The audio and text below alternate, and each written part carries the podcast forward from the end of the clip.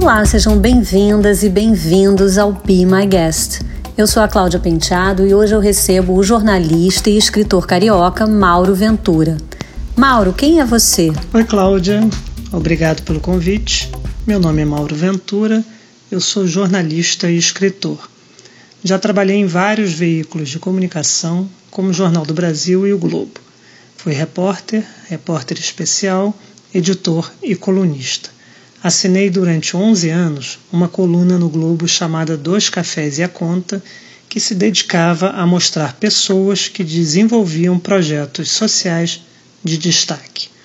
Meu primeiro livro, O Espetáculo Mais Triste da Terra, narrava o incêndio do Gran Circo norte-americano em Niterói em 1961, que matou mais de 500 pessoas, revelou o cirurgião plástico Ivo Pitangui fez surgir o Profeta Gentileza e mobilizou o mundo.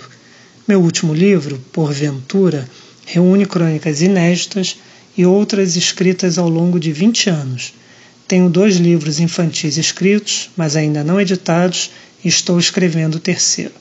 E estou preparando outros dois livros, um sobre os grandes casos do Disque Denúncia e outro junto com o psiquiatra Fernando Boigues e a jornalista Luciana Medeiros. Ele parte da minha experiência como paciente, já que eu tive um AVC, e da experiência do Fernando como pai de uma jovem vítima de um tumor cerebral. O livro junta os nossos diários, que escrevemos à época, para falar da importância da relação médico-paciente e inclui histórias de outros médicos e pacientes. Em síntese, ele fala da importância da humanização da medicina. E como tem sido o isolamento social para você, Mauro? Eu tenho o privilégio de morar ao lado dos meus pais. Então todo dia eu dou uma passada lá. Mas nós somos uma família muito afetuosa, que se abraça, se beija o tempo todo. É como diz meu pai, afeto para mim se confunde com afago, se traduz em gesto, é tátil. Então, não poder fazer isso com eles é doloroso. Para eles também, porque moram ao lado dos netos e não podem chegar muito perto. Agora, com a vacina, eu espero poder retomar esse prazer. Além disso, eu sou cronista e jornalista e eu me alimento muito da rua, da cidade. Eu adoro flanar pelo rio, andar a esmo. Para mim, uma das melhores coisas do jornalismo é essa possibilidade de conhecer gente diferente, visitar lugares distintos, ter contato com culturas variadas, conviver com a diversidade. Então eu sinto saudade de estar em contato com as pessoas, de ir a um restaurante, a um bar, a um cinema, a um teatro, a uma livraria. Esse encontro com o outro tem me feito muita falta. Essa vida reduzida à esfera familiar, sem socialização, sem interação com demais pessoas é muito capenga. Que hábitos novos vieram com a nova rotina? Um hábito novo, que na verdade deveria ser um hábito antigo, muito anterior à pandemia, é que passei a participar muito mais dos afazeres domésticos, que aliás cresceram muito em 2020 e 2021. Isso é algo que vou manter. Embora minha mulher ainda fique muito sobrecarregada, quero me esforçar cada vez mais para diminuir esse peso nela. Qual é o melhor e o pior da vida multitelas? Eu já trabalho de forma remota há muitos anos, mas uma coisa é home office em condições normais, outra bem diferente é trabalho remoto com os filhos em casa. Primeiro, porque o serviço doméstico aumenta enormemente, então você se dedica menos ao trabalho. Depois, porque os filhos interrompem você a todo instante. Com relação ao ensino à distância, meus filhos não se adaptaram nem um pouco. Eric, com oito anos, dormia parte das aulas. E a internet caía, tinha aluno que ficava combinando jogo no chat, muita gente se esquecia de desligar o microfone e de ligar a câmera, a professora tinha que chamar a atenção o tempo todo. E minha filha de 11 anos, Alice, teve piora em todas as notas. Mas aos poucos eles já estão retomando as aulas presenciais. Outro problema é que eles já eram ligados às telas antes da Covid. Com a pandemia, ficaram completamente dependentes. É um desgaste diário tentar limitar. Isso provoca atritos constantes. As poucas vantagens são que você consegue conversar com pessoas inacessíveis por estarem longe e ver que nem toda reunião precisa durar tanto. Mauro, como a pandemia afetou a sua vida profissional? No aspecto profissional, a pandemia foi desastrosa. Tive vários projetos cancelados, como uma feira literária que organizei durante meses com a minha irmã e estava pronta para ser feita em Niterói, além de vários eventos que eu pretendia fazer como curador e mediador, sem contar os editais culturais que não saíram. Que reflexões você tem feito sobre como tudo isso vai impactar o mundo e a humanidade? Cláudia, pouco depois que começou a pandemia, lá para meados do ano passado, eu fui convidado a dar um depoimento para o projeto Amanhã de Novo, que é uma plataforma que reúne pensamentos de pessoas do mundo todo a respeito do futuro pós-pandemia. Na época eu escrevi, abre aspas, o coronavírus vai ampliar o fosso entre as nações, aumentar a desigualdade social e deixar uma memória de dor, de luta e de perdas.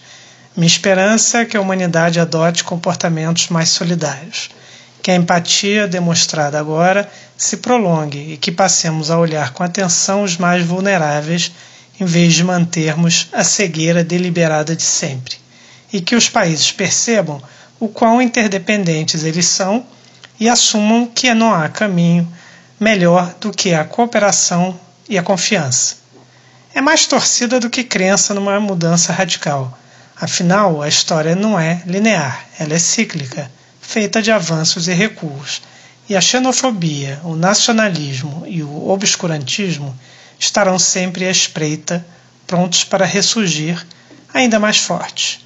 De qualquer forma, está claro que o desastre de agora foi agravado por anos de descaso com a saúde pública e com saneamento básico. Torna-se imperioso e urgente o maior investimento nessas duas áreas e uma revalorização da ciência e da pesquisa. Caso contrário, corremos o risco de mais uma vez fracassarmos terrivelmente diante de novos vírus. Fecha aspas. Bom, isso eu escrevi na época, pois eu acho que fracassamos. Desperdiçamos uma chance única. Mas toda tragédia desperta o melhor e o pior do ser humano.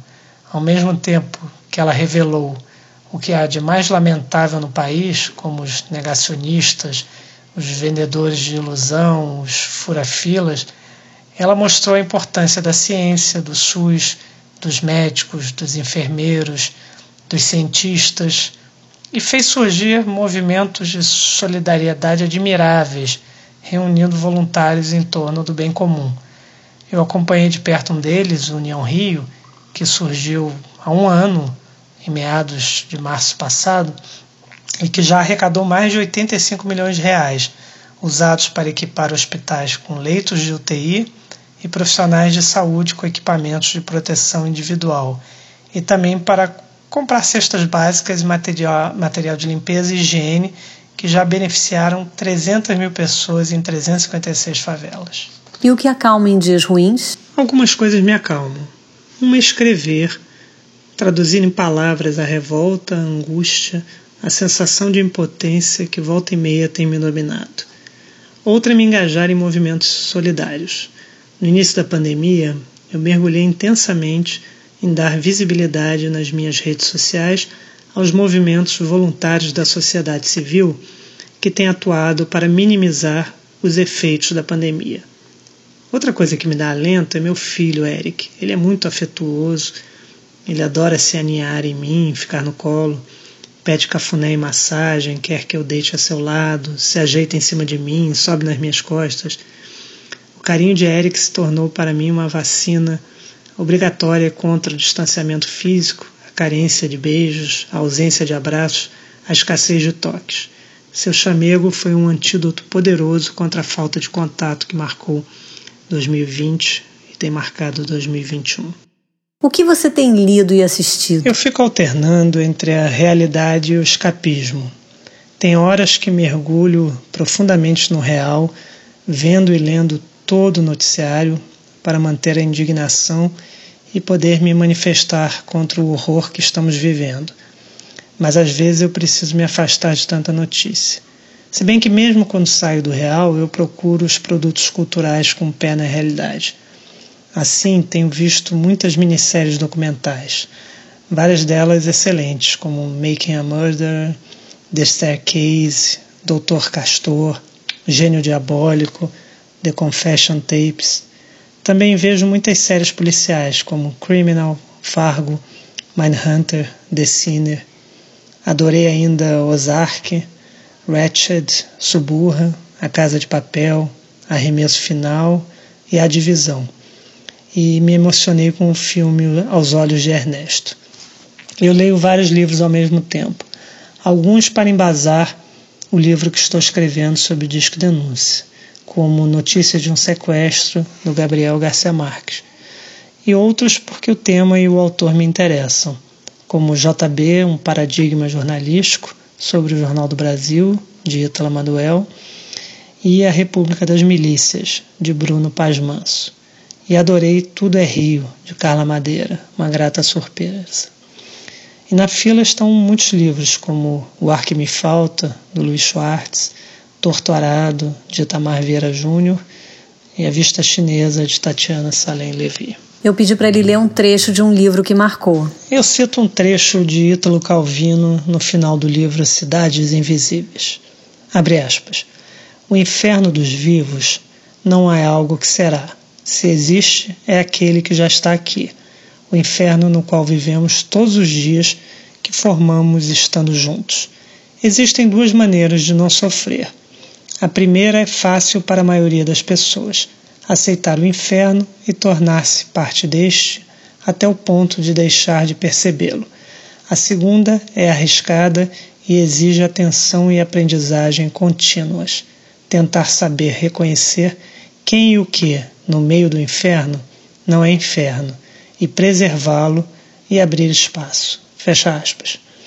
Eu acho isso fundamental. Temos que abrir espaço para o que não é inferno valorizar as boas iniciativas, elogiar os bons políticos, mostrar os movimentos de solidariedade, destacar as pessoas que se empenham para nos trazer alento e alegria em meio ao caos. Quando houver mais liberdade, o que você quer fazer? As coisas não vão mudar radicalmente de uma hora para outra.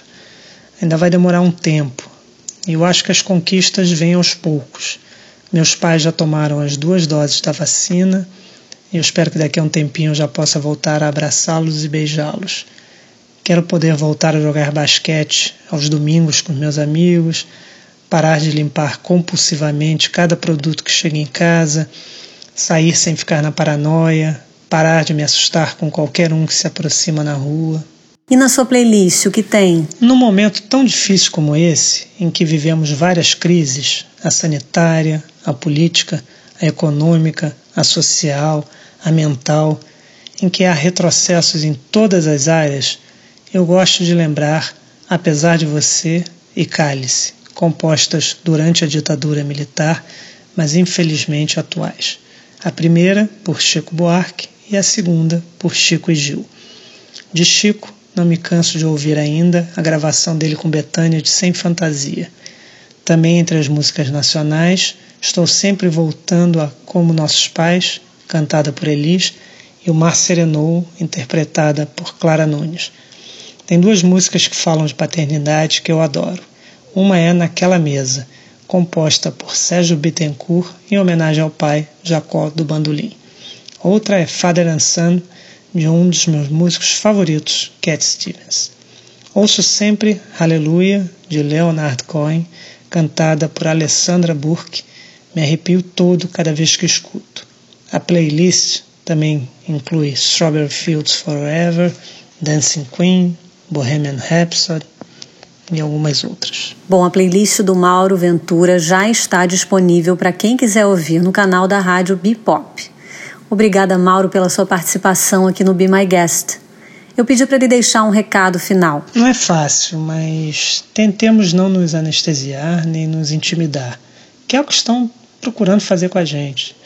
Devemos resistir, pessoal e coletivamente, contra esse estado de coisas que nos assola.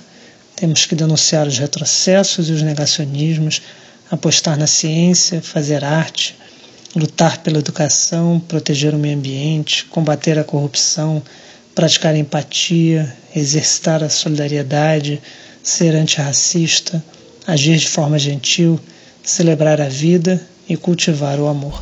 Bom, assim encerramos mais uma conversa. Eu sou a Cláudia Penteado e fico por aqui.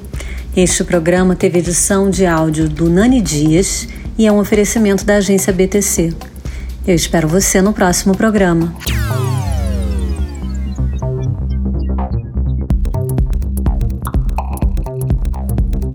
Rádio Be Pop. Be My Guest.